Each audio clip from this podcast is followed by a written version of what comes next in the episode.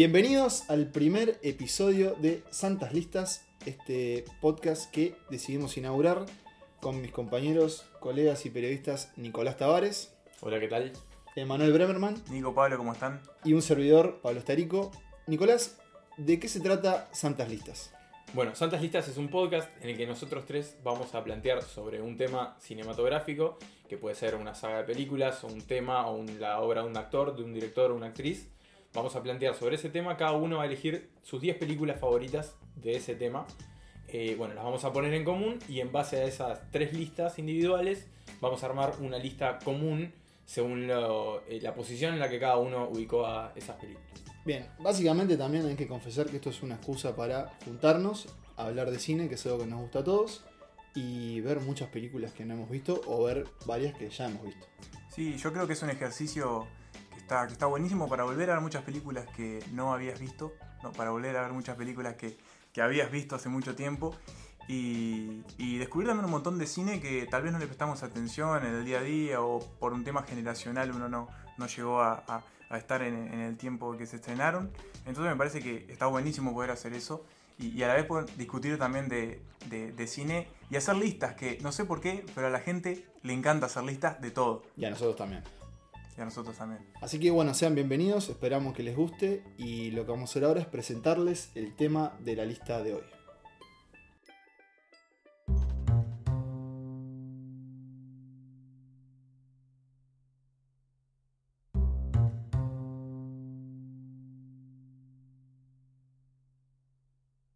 Dominado por el amor por Katie Holmes, saltó arriba del sillón de Oprah, pero formó una de las parejas más famosas del cine con Nicole Kidman. Es una de las caras visibles de la iglesia de la cientología. Nominado tres veces al Oscar, con un metro setenta de puro talento, en su primer episodio, Santas Listas presenta sus películas favoritas de Tom Cruise. Lo que vamos a hacer es, cada uno de nosotros va a nombrar este, el puesto número 10, porque es con el que arrancamos obviamente, y después le va a pasar la posta al compañero, y al final cuando todos nosotros hayamos dicho eh, nuestro puesto, vamos a, bueno, explicar un poquito por qué, el porqué de nuestra elección. Así que si les parece, arranco con mi puesto número 10 de entrada, Dale nomás, puesto número 10. y que creo que arranco con una polémica, ya de entrada. Mi puesto número 10 de mis, mis 10 películas favoritas de Tom Cruise es Top Gun, 1986. No la vi. Yo la vi, y está en mi lista. Nico, Mi puesto número 10 es Magnolia. Mi puesto número 10 es Magnolia. Y ¡Vamos! con eso, cuando hay empate, hay que decir, el empate trae choque de 5. Así Sí. que mi puesto número 10 también es Magnolia de 1999 de Paul Thomas Anderson. Así que vamos a explicar por qué elegimos cada uno. bueno, si les parece, arranquen ustedes que quedamos que cuando dos de nosotros empatemos en el resultado, eh, van a explicar, bueno, por qué la elección, tal vez tienen este, conceptos en común, sí.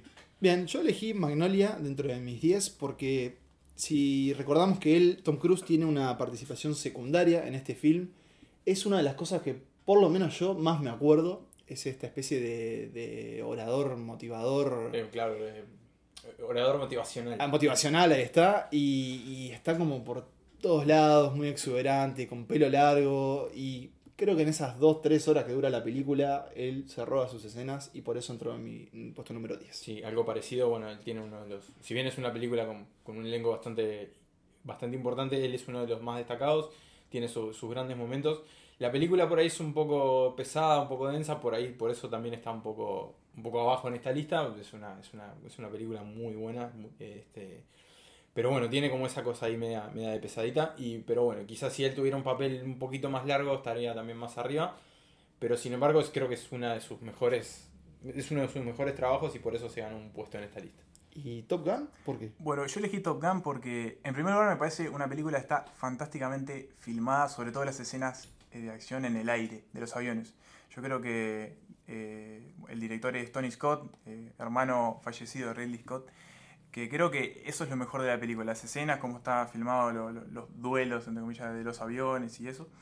Pero me faltó algo para conectar con la historia de Maverick. Yo creo que la película eh, se gana el puesto más que nada por ser la que impulsó a Tom Cruise eh, en ser una estrella de acción, que vamos a ir viendo, no es, es una estrella de acción, pero con muchas películas dramáticas importantes en su carrera, pero fue el que le dio la fama, ¿verdad? Top Gun fue lo que lo, lo, que lo impulsó.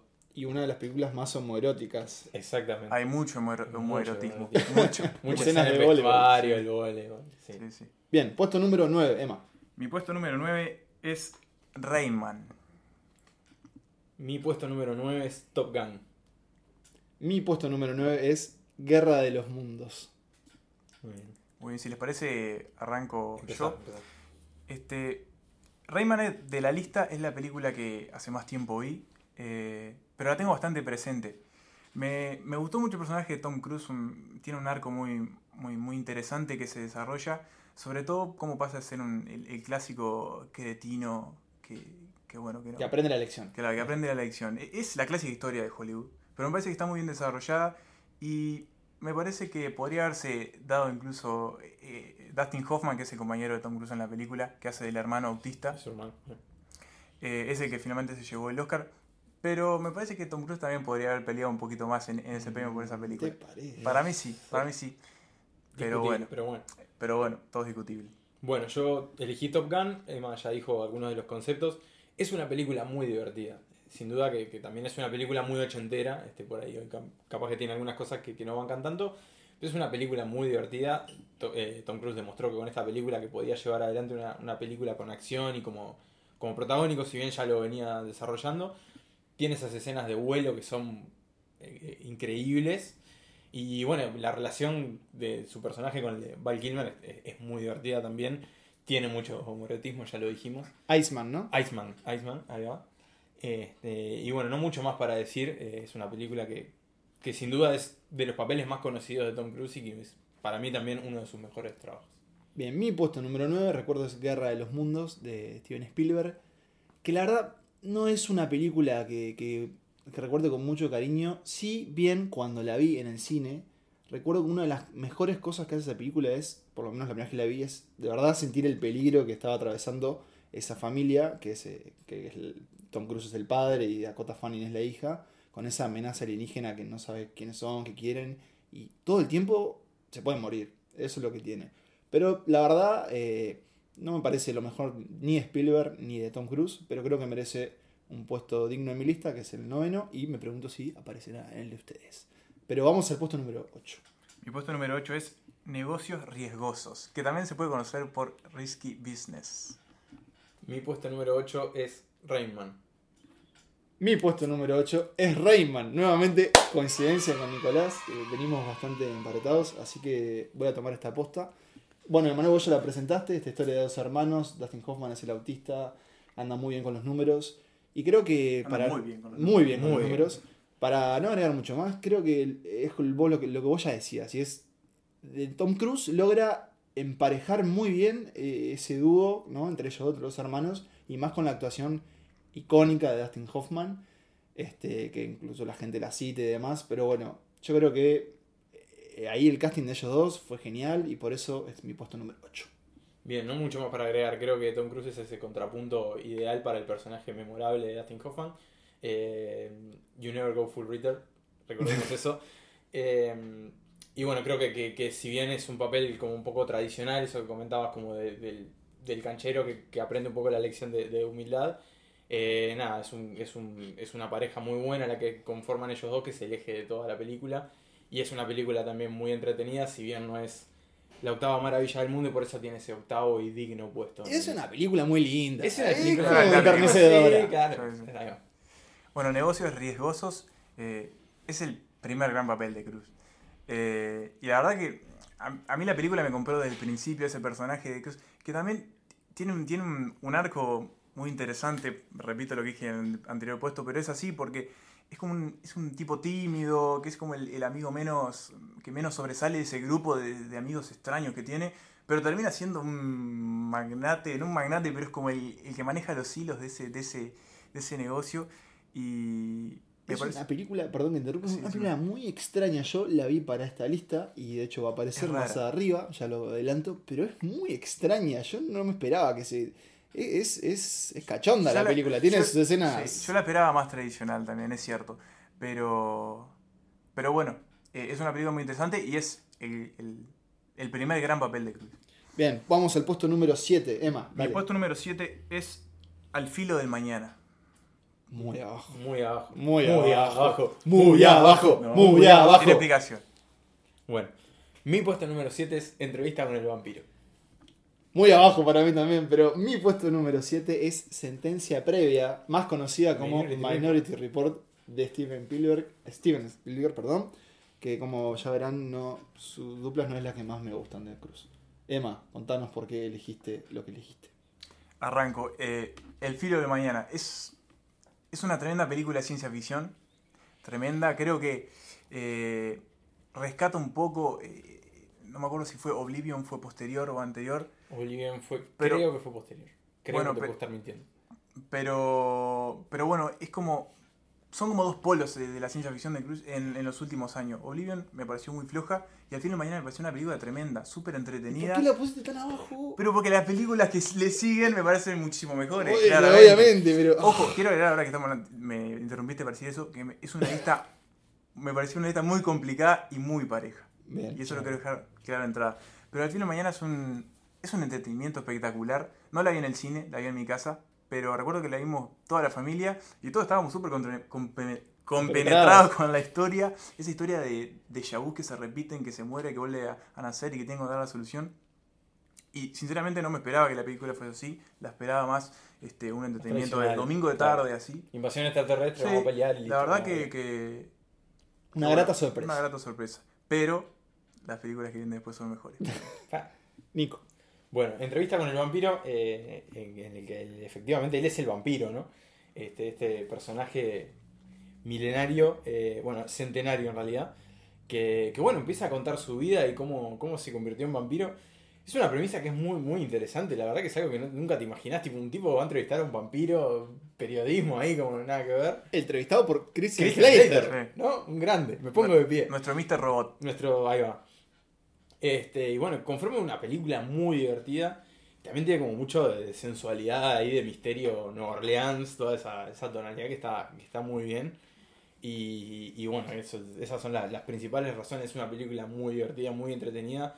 Y ese es uno de los grandes criterios por lo que está en mi lista. O sea, son películas que se disfrutan viendo y que, que la pasás bien viéndola. Bien, yo elegí a Sentencia Previa, Minority Report, porque al igual que con Guerra de los Mundos, me acuerdo que cuando la vi me entretuvo mucho.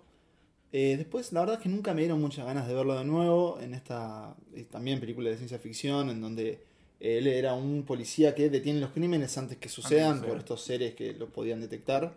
Eh, yo sé que en realidad creo que está mejor vista en, en- no sé si en sus listas, pero dentro de la crítica general se considera creo que una de las mejores. Pero bueno, para mí hay mejores, como dijo Emma, y Minority Report está en, creo yo, un digno puesto número 7. Está- Vamos, sí, de, Está muy bien vista incluso dentro de la propia filmografía de, de Spielberg. Sí. Eh, ¿Basado en un cuento de Philip K. Dick? Sí, Bien, exactamente. confirmado entonces. Confirmado. Confirmado. Así que, y con esa confirmación vamos al puesto número 6. Mi puesto número 6. Jerry Maguire. Muy abajo, ¿no? Ya veo que tenemos, tenemos listas contradictorias. Sí, sí, sí, sí, sí. Me voy a reservar mi, mi concepto. Ah, pensé que tu puesto número 6. No, el puesto número 6 te lo voy a decir en este instante y es Misión Imposible, la primera, la Muy original. abajo. Brian De Palma. Sabiendo, sab- vos sabés que la dije y dije, se me viene muy abajo. No. ¿Muy abajo? Muy abajo. ¿No está en tu lista? No está en mi lista. Fa. Bomba. no sé qué hacer. No sé qué decir. Bueno, mi puesto número 6 es Negocios Riesgosos. Eh, que en español es muy, muy, Eh, muy divertida de decir. Negocios Riesgosos eh, del 83. Muy bien, Emma. Bueno, arranco. Jerry Maguire. Es una película muy linda y uno termina con una muy buena sensación después que la ve. Uno termina con. siente como algo cálido adentro. ¿Ya la habías visto? No la habías visto, la vi para la lista. Pero sinceramente no, no, no le encontré eh, eh, el bombo que, que le habían dado. Pese a que me parece muy buena, incluso bueno, está en mi puesto número 6. Pero me pareció que está un poquito sobrevalorada, un poquito. Y que incluso la. Bueno, la- el, el Oscar a Cuba Gooding Jr. es muy polémico, ¿no? Pero. ¿Porque es negro? No, no, no, bueno, pero en su momento. No, esta parte no, esta parte no la publican.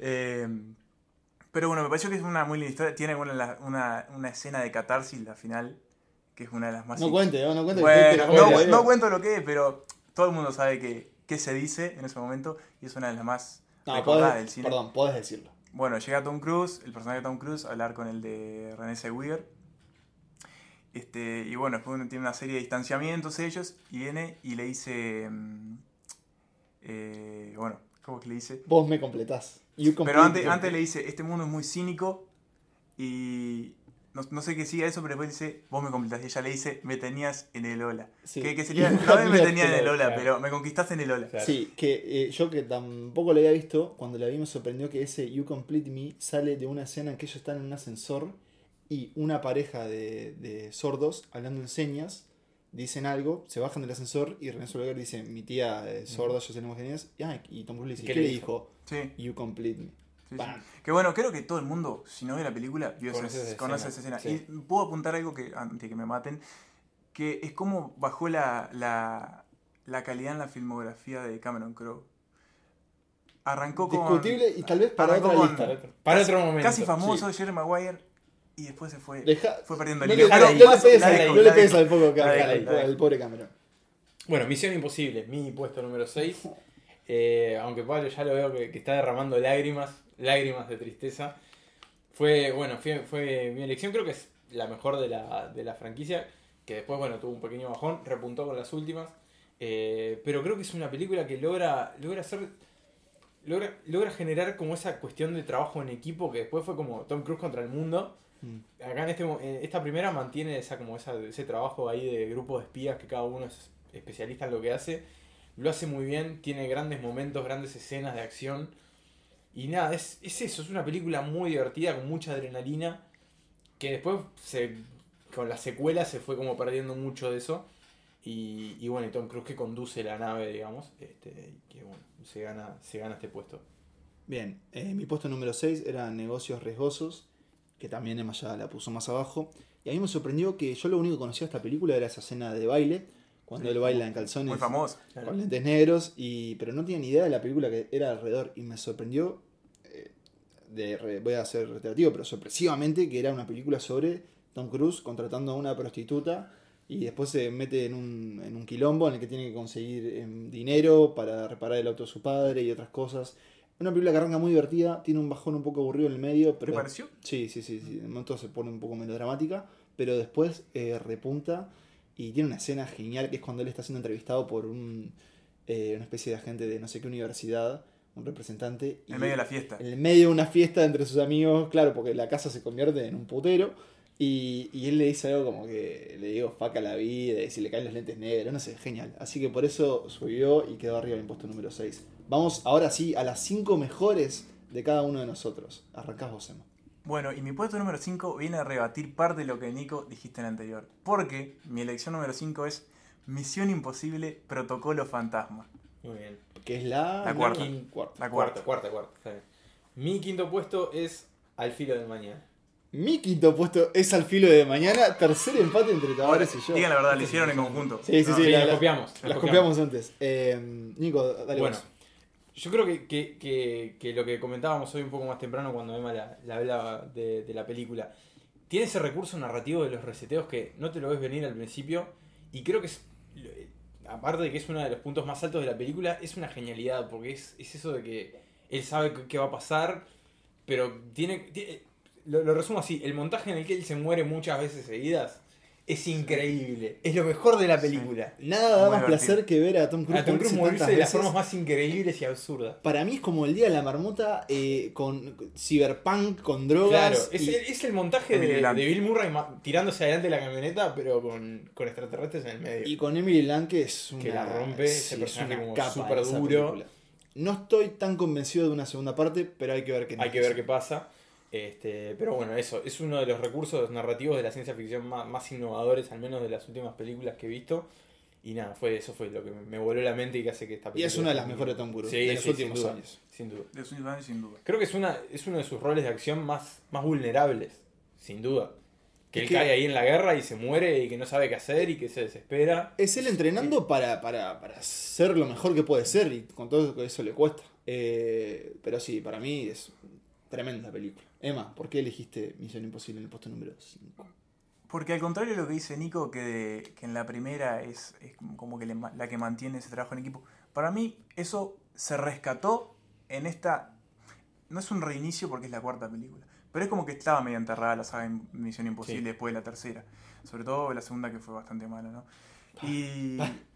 Bastante me quedo corto. Pero todos recordamos ese videoclip, creo que era de Limp Bizkit, no sé, o, Sí. o el arranque que Sí. tira los lentes y explotan en la pantalla. horrible. Bueno, Muy terraja. Muy terraja eso, muy plancho. la cuestión es que me parece Misión Imposible Protocolo Fantasma un espectacular regreso de el gran Ethan Hunt. Déjame hacer una pregunta, porque creo que las últimas misiones imposibles son, se definen incluso por su- sus acrobacias. eh, Bueno, Es la del edificio. Bueno, Eso, es la del edificio de en Malasia, en Dubái. que es el más alto del mundo, es el Burj Claro. Khalifa. Sí. Eh, ¿Cuánta información en este podcast? Sí, no solo favor, sí. Wikipedia. Además, me parece que esa película para mí es muy buena porque introduce el personaje de Jeremy Renner. Sí. Que estuve leyendo, estaba pensado para que desplace a Tom Cruise Mm. como principal protagonista de la saga. Como quisieron hacer con, Con Bourne y, y no, no pasó. pasó. Pero no pudieron. Y es más, tampoco va a pasar en Misión Imposible. no, claramente. Porque eh, Jeremy Renner está hasta las bolas con em, Infinity con War. Marvel. con Marvel. Por eso no puede meterle mucho, mucho trabajo en Bueno. Misión Imposible. Y con Simon Pegg sí que está ahí como. Pero resumiendo, Que también entró en esa, ¿no? ent- no, entró en la tercera. Ah, Simon. Pegg. eh, Eh, Seymour Hoffman. Me pareció una película muy divertida, espectacular, un- una vuelta, me reenganchó con la serie, que me, me había perdido prácticamente, le dio pie a una quinta parte que también para mí es fantástica, pero esta me parece mucho mejor, y, y bueno, si tenía que elegir una de la saga, es esta porque es mi favorita. Y ya que estás, ¿por qué no nos contás tu puesto número 4? Y mi puesto número 4 es de uno de mis directores favoritos, aunque no su obra mayor, El color del dinero, de Martin Scorsese. No la vi. No la vi. Mi puesto número 4, me sorprendió que no se haya estrenado en Uruguay, es Tropic Thunder. ¿No se estrenó en No Uruguay? se estrenó en Uruguay. Muy arriba. Muy arriba y discutible si es una película de Tom Cruise. Para mí es válido, es mi puesto 11. Ah, muy bien, muy bien, está bien. Eh, yo la pensé también y podría haber entrado ahí al final. Y en realidad ahora que pienso, su participación, me estoy adelantando, perdón Nicolás, pero su No, no, participación se puede discutir eh, entre Magnolia y Tropic Thunder, en donde él hace participación. De reparto. Claro, de Pero- reparto. Ya nos dirás. Mientras les cuento que mi puesto número 4 es Entrevista con el vampiro. Bueno, arranco si les parece. Eh, primero hay que dejar claro que El color de dinero es una secuela. Es una secuela al, al Buscavidas, que es una película de Paul Newman. Pero no aparece Tom Cruise. No aparece Tom Cruise porque es bastante anterior a, a Tom Cruise. Eh, donde lo que hace Scorsese es retomar el personaje de Paul Newman que se llama Eddie Felson. Es, es un, bueno, una, una especie, él vende, hace trampitas económicas por ahí. Bien. ¿Esta es la película del pool? Esta es la película del Yo lo vi en una afiche. Es la película pool. de Pool. Y bueno, pero es mucho más que Pool esta película. A mí, Qué hermoso. Entre, entra en, una- en su momento no había entrado en la lista de Scorsese porque no la había visto cuando hicimos la lista. No la vi para esta lista, la vi hace unas semanas. Y mm, No sé de qué lista estabas Sí, hablando. no, igual, yo pero tampoco, bueno. pero. bueno, hagan de cuenta que nadie escuchó esto. Eh, pero me parece fantástico el- el- la química que hay entre Paul, New- eh, Paul Newman y... mm, ¿Qué hace Tom Cruise en esta película? Tom Cruise lo que hace es el aprendiz, él es un prodigio del ¿De pool. Paul? Se la sabe toda. Paul. O sea, si querés ganar, juega con Tom Cruise. Pero bueno, Paul Newman era el, el anterior, pero dije, entonces lo que hacen es formar un- una especie de trío con Tom Cruise, su novia, y Paul Newman, y bueno, salen a estafar con Pool. En el pool. Salen a estafar a la gente ¿Cómo en los bares. ¿Cómo, cómo es la movida? Hay que verla. Hay, Hay que verla. verla, hay que verla. Lo que hacen es-.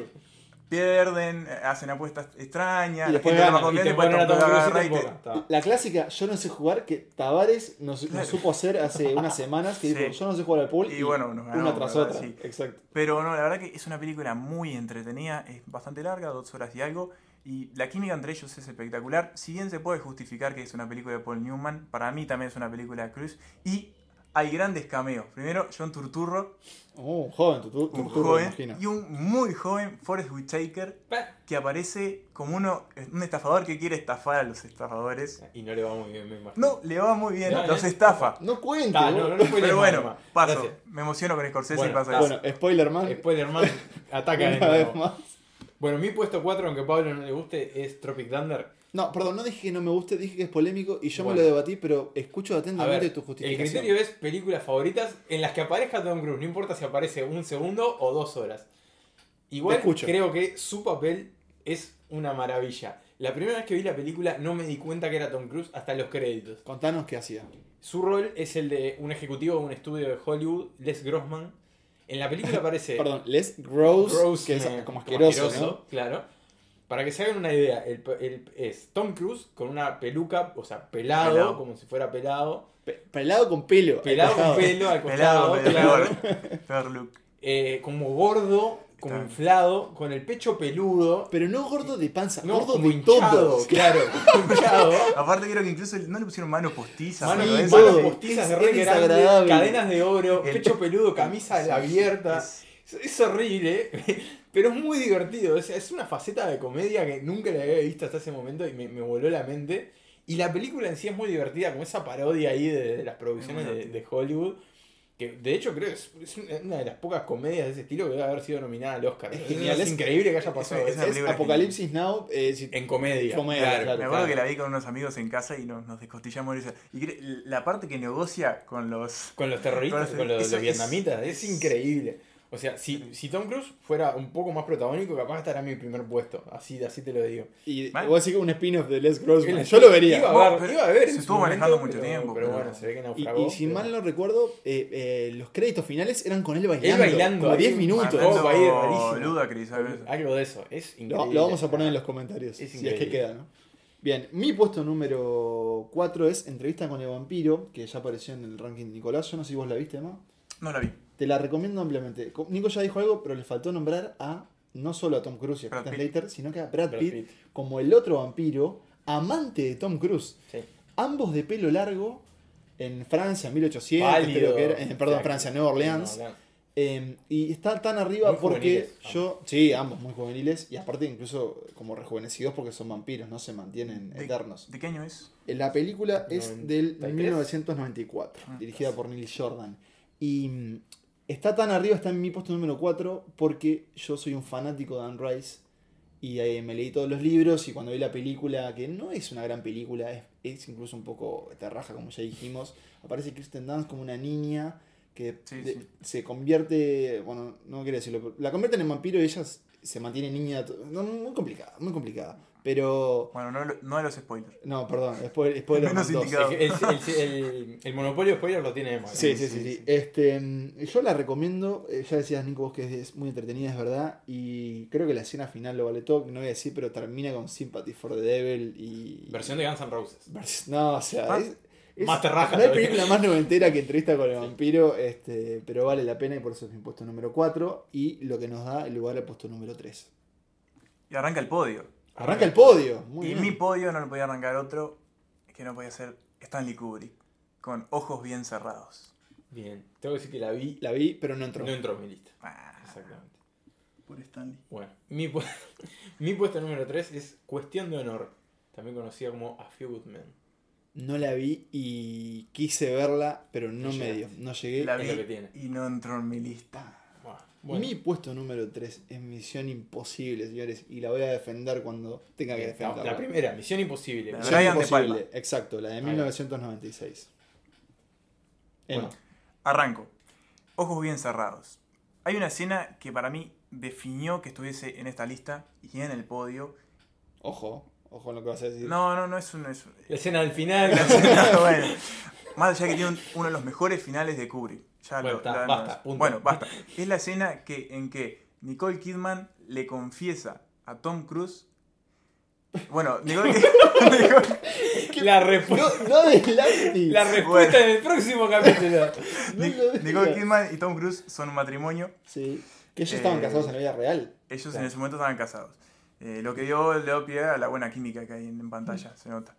Eh, Bueno, y bueno, buena hay una confesión. perdón, buena química. Ellos están muy mal como pareja en la película, si mal no recuerdo. Sí, pero, Bueno, pero el vínculo funciona, No, es increíble. funciona muy bien. claro. y no es tan tan mal como parece. Pero hay un momento que Nicole Kidman le confiesa algo a Tom Cruise que lo trauma. Lo trauma y cataliza todo lo que va a pasar en las películas. Ese momento, entre ellos dos, si bien capaz sobresale un poquito más Nicole Kidman, eh, el- las explosiones interiores que le están pasando a Cruz por la cara cuando lo, cuando lo toma la, la cámara Stanley Kubrick, que la mantiene fija por mucho tiempo entre ellos dos, en un intercambio de planos tremendo, eso dije, esta película tiene que estar ahí. Y además, no me parece el mejor trabajo de Kubrick, pero tampoco es uno, es para mí es uno de los más infravalorados. ¿Recordás la, clave que tenían que decir para entrar a ese lugar? Fidelio. Fidel. Muy bien, muy bien, gran dato. Sí, sí, sí. Nico. Bueno, cuestión de honor. Eh, si bien la película es principalmente un trabajo para Jack Nicholson, el Nos rol ponemos de pie. Nos ponemos de pie, ya tendrá su lista. El trabajo de Tom Cruise es muy sólido también. Eh, la historia es, es- es muy interesante, es como esa, ese, ese tipo de película que es muy, muy particular, que son lo- como los dramas de, judiciales, que pueden ser como, que, o sea, que lo que tienen es, transcurren en este lugar, adentro de un juzgado, y son los tipos hablando, por lo, que, por lo tanto los actores tienen que dar todo, y bueno, creo que en este caso todo el elenco lo hace muy bien, es una película muy sólida, que bueno, tiene todo este tema de, los soldados allí que, han cometido un crimen, y bueno, hay que resolverlo de alguna forma. Y nada, es un trabajo muy sólido, muy serio.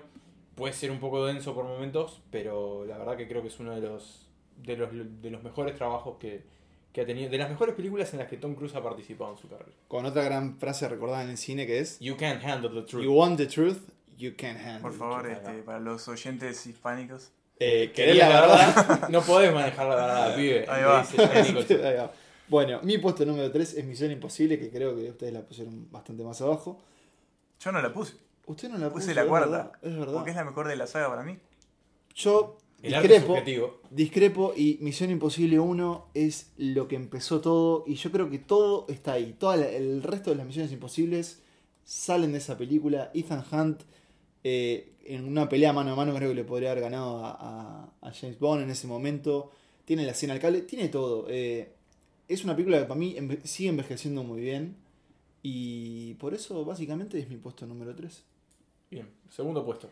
En mi puesto número 2 voy a reivindicar una película que ustedes eh, no mataron, pero la mataron en parte, sí. ¿Cómo sabe? Ah, porque Y es Magnolia. Ah, bien, bien. Mm, Muy arriba. Lo justificaré. ¿Eh? ¿O no? Bueno, bien. Mi segundo puesto es El último Samurai. Mi segundo puesto es Jerry Maguire. Muy bien. Bueno, Muy bien. Explique usted. Arranco yo. Perdón, Sí. ¿estamos ante un primer puesto empatado? Porque la que tengo yo, Por les voy a decir mano. que no la han nombrado ustedes. Yo tampoco. Yo la tampoco. No, la dejamos por ahí. Puesto número 2, Mi Magnolia. puesto- Magnolia. Primero que nada, para mí, Tom Cruise es el alma de la película. Eh, se roba todas las escenas y otra vez, hay una escena que definió este puesto y que es por la que yo digo, "Pa, pero ¿por qué está tan abajo en la lista de estos tipos? Pero bueno, la, eh, Está es muy la, abajo en la la escena de la entrevista y la escena final con el padre. La escena de la entrevista es tremenda. Esa cámara fija de Paul Thomas Anderson en él durante minutos, minutos, minutos, minutos. Cómo él se le va transformando toda la vida, esa vida artificial de, de- de Sí. Sanata que creó durante años. Para mí eso es tremendo. Me demostró que Tom Cruise es una de las películas que más me mostró que Tom Cruise es un tremendo actor. Un tremendo actor y por eso está mi puesto número 2. Bien, bueno, mi puesto 2, como les decía, es El último Samurai. Eh, soy un amante de las películas de Samurai, eso influyó mucho en esta selección. Es una película que la vi hace bastante tiempo porque la tengo muy presente. Recordemos un poco, Tom Cruise es un soldado estadounidense que viaja a Japón para modernizar un poco los ejércitos de- del Estado y eliminar a los samuráis que venían quedando ahí en el, en el campo. Obviamente termina cambiando de bando, este, leve spoiler, pero pasa muy temprano en la película. Eh, es una película muy emotiva por momentos, es, una, es muy épica, es, es una, es una película épica, con muchas escenas de, de batalla a campo abierto, mucho caballo, mucho sable y guerra, eh, que nada, creo que lo, lo hace muy bien. Y, y bueno, Tom Cruise es como un poco como el eje emocional, que, que bueno, ese choque de mundos ahí entre Oriente y Occidente, que creo que es uno de, las- de los retratos de Japón más, más realistas que se han hecho del samurái, como esa figura un poco mitológica que se ha generado. Quiero agregar dos cosas a esa película. Es de las pocas que Tom Cruise tiene barba. Es cierto. No sé, me- estoy pensando ahora. Sí, sí, Estoy sí. pensando, pero Sí, puede tiene- ser. Así como pasando por arriba. No, bueno, Eh, oiga, espere. Por el momento. Una, una de las pocas y eh, igual creo que también ha sido muy criticado esa idea del hombre blanco que va Sí, a salvar bueno. a, a la nación de Oriente. Nación de Oriente. Eh, yo la vi, pero hace mucho tiempo, no la volví a ver y la vi en español, creo que Ah, en, en sí, canal de aire. claro. Pero confío, me gustó lo que dijiste. La Yo, voy a ver. yo recuerdo muy poco la película. La vi también hace mucho Yo tiempo. creo que a vos te puede gustar, no sé por Tiene- qué. O sea, yo la vi eh, hace mucho tiempo. Bueno, pero para verla de nuevo. sí, bueno, sí, se- Nos se juntamos, puede. nos juntamos a verlo. Nos juntamos a verla. Termina esto y la vemos. Bueno, mi puesto número 2 es Jerry Maguire, que apareció en la lista de Manuel, si mal no recuerdo. Y no la había visto tampoco. Y yo creo que sí sos- eh, sostiene eso que habías dicho vos, que estaba medio sobrevalorada. Yo la vi y dije, oh, ¿qué me hablan del logo de Wall Street? La posta la tiene Jerry Maguire. ¿Te parece? Sí, como, o sea, desde el arranque que es muy parecido al logo de Wall Street, que es él presentando lo que hace. Es en los 5 minutos, o, o no me acuerdo cuánto duran los, los créditos iniciales, está toda la película, que es él en la cúspide de su trabajo, pero se encuentra con un conflicto, es un niño que le dice mi padre que es un jugador de hockey, tiene concusiones, ¿hasta cuándo? Entonces él tiene un sueño y escribe un memo, esto se lo arranqué, no estoy contando nada, escribe un memo para la empresa diciendo, no, lo que tenemos que hacer es ganar menos plata y trabajar más con los clientes, que después van a ser Cuba Gooding Jr., este... No sé, me, me llegó, si bien esperaba esas frases finales de corazón, eh, y siento que en esa película, que tal vez vos lo viste en Magnolia, Tom Cruise tiene muchísimo para hacer. Es divertirse, estar mal, pasarla bien, eh, tener escenas de, como de excesos. Jerry Maguire es mi puesto número 2. Bien. Momento. Y Primer puesto, puesto. número 1. Puesto número uno. Y arranco, si les parece. Mi puesto número uno es Nacido el 4 de julio. El mío también. El mío no. ¡No! ¡No! Pensé que se venía un triple ¿Qué empate. No vi No cuatro, nacido el 4 de julio, pero la que sí vi y es mi puesto número, número uno es Colateral. Muy bien. La tengo, la tengo vista, pero no, no ingresó a mi lista. Perdón, ingresó, antes que nada. Sí, vamos a hacer el respectivo choque de manos. Bueno, ¿por qué no hablo yo primero Ah, y ustedes cierran con, cerramos con Nacido esta que 4. empata? Colateral es la, una película de Michael Mann de 2004 en la que Tom Cruise hace de villano y es un asesino a sueldo que se sube a un taxi para eh, y le pide a Jamie Foxx, que es el taxista, que lo lleve en la ciudad para cumplir con su objetivo que es matar diferentes tipos de personas. Yo cuando la vi no entendía nada con Tom Cruise eh, canoso en ese rol. Pa, es un peliculón, la quiero ver de nuevo y, y no esperaba que fuera mi puesto número uno, pero fue escalando. En el, en el pelo a pelo con las diferentes películas fue escalando y una vez que lo vi en el primer puesto en el puesto número uno, mi puesto número uno, me pareció digna y por eso Colateral es mi película favorita de Tom Cruise. Bien. Antes que nada, Pablo, termina este podcast y te vas a haber nacido con el 4 de julio. ¿Cómo no? Lo prometo. Bueno, Nico, te cedo la palabra. bien. Nacido el 4 de julio. Eh, es un rol bastante. Es uno de los roles dramáticamente más cargados de Tom Cruise, me animo a decir. Eh, él es un veterano de Vietnam que queda paralizado eh, en la guerra y se enfrenta bueno con el estrés postraumático, un poco la, la vuelta a casa, ese tema, ese gran tema tabú que ha tenido Estados Unidos, que bueno, lo, lo retrata aquí Oliver Stone, el director, que también fue veterano de Vietnam. Y Ah, no Y que además ya tenía otra película sobre Vietnam tenía- que era ahí va. Pelotón. ahí va, exactamente. Un gran candidato para hacer una lista, Oliver. Gran candidato, gran candidato. Y, y bueno, creo que eso principalmente es lo que, lo que le da este poder a esta película, que es muy dura, pero a su vez también es muy, muy atrapante. Es una película que te la pones a ver y quedas ahí enganchadito. ¿Ya la habían visto o la vieron para.? Yo la vi para esta lista. Muy bien. ¿Vos Yo también, yo también la vi para esta lista. Es más, la vi hace pocos días. Bien. ¿Y por qué es tu puesto número Mi uno? puesto número va un poco por lo que dice Nico. Me parece que acá eh, Tom Cruise se enfrenta con el, el- el reto más emocionalmente complicado. Porque es un tipo que está destrozado y porque fue a luchar por unos ideales que él creía. O sea, él, él estaba confiado que iban Claro, que iba a que defender a su país, que estaba país, sirviendo al bien y... y, y vuelve y, Y una está que todo no mal. Y no quiero tirar spoiler porque ya tiro demasiado siempre. Pero tiene muchísimas escenas en que eh, vos mirás la cara de, de Cruz y el loco está destrozado está por adentro dentro, y por claro. afuera. Y ves como la familia se, de a poco se va alejando de la familia, se va perdiendo. Claro. Y por es ejemplo, tiene la parte del hospital, que los médicos están todos drogados y que no O le dan bola a los tipos que se están muriendo ahí. O cuando él está en México también, que es una, para mí es tristísimo, hace un autoexilio a México, que es muy triste. Y es la película que Oliver Stone aprovechó para hacer una denuncia y que es el estrés postraumático que sufren los... ¿Y en los qué año es la, de qué año es la peli? Del 89. Bien, Bien. o sea que previo a Misión Imposible, Sí, sí, a Maguire, pero a todas las que Y fue Claro. otra de las películas donde está barbudo. Exactamente. Que Claro, tiene bueno. esos pelos horribles, Sí, esa barba, esa la- ese bigote asqueroso Horrible. que tiene. Si resumimos entonces nuestra lista tenemos a, Ye- eh, a Jerry Maguire, a Tom Cruise barbudo en, en El último Samurai.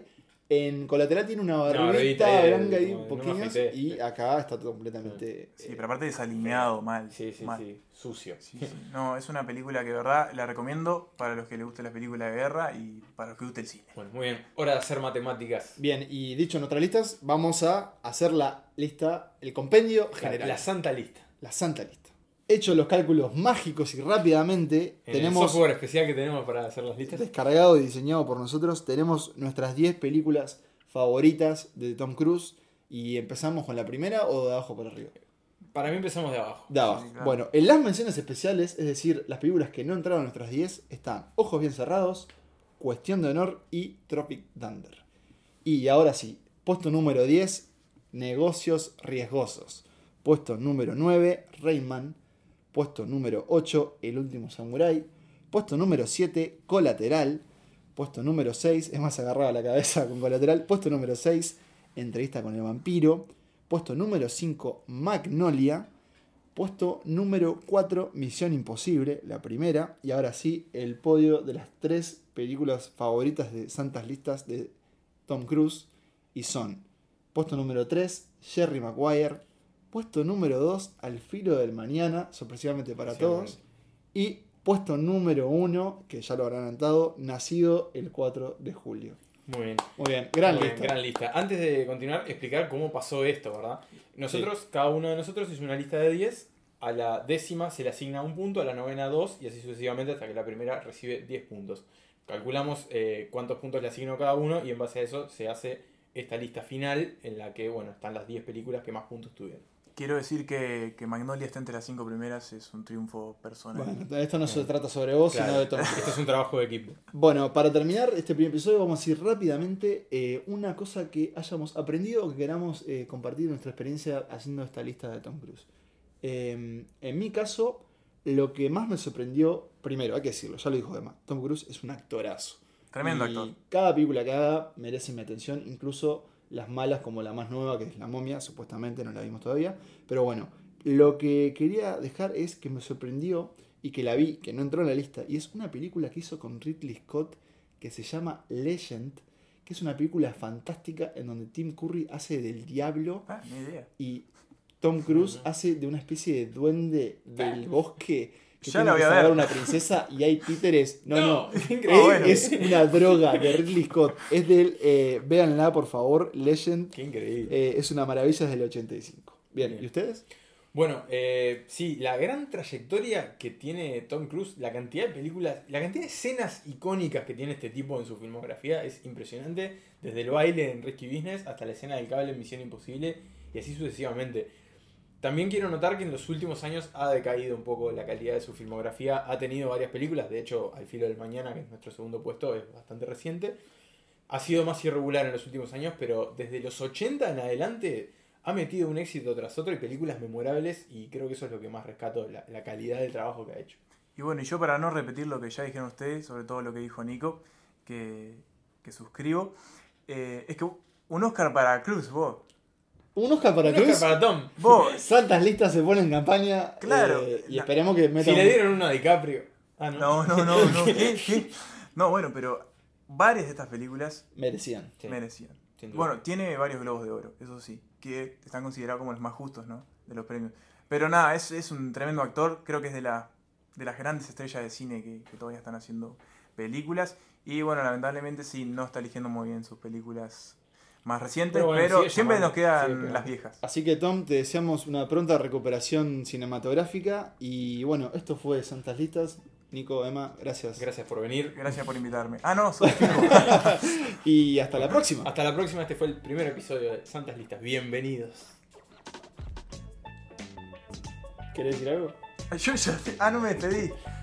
Eh, nos vemos en el próximo episodio.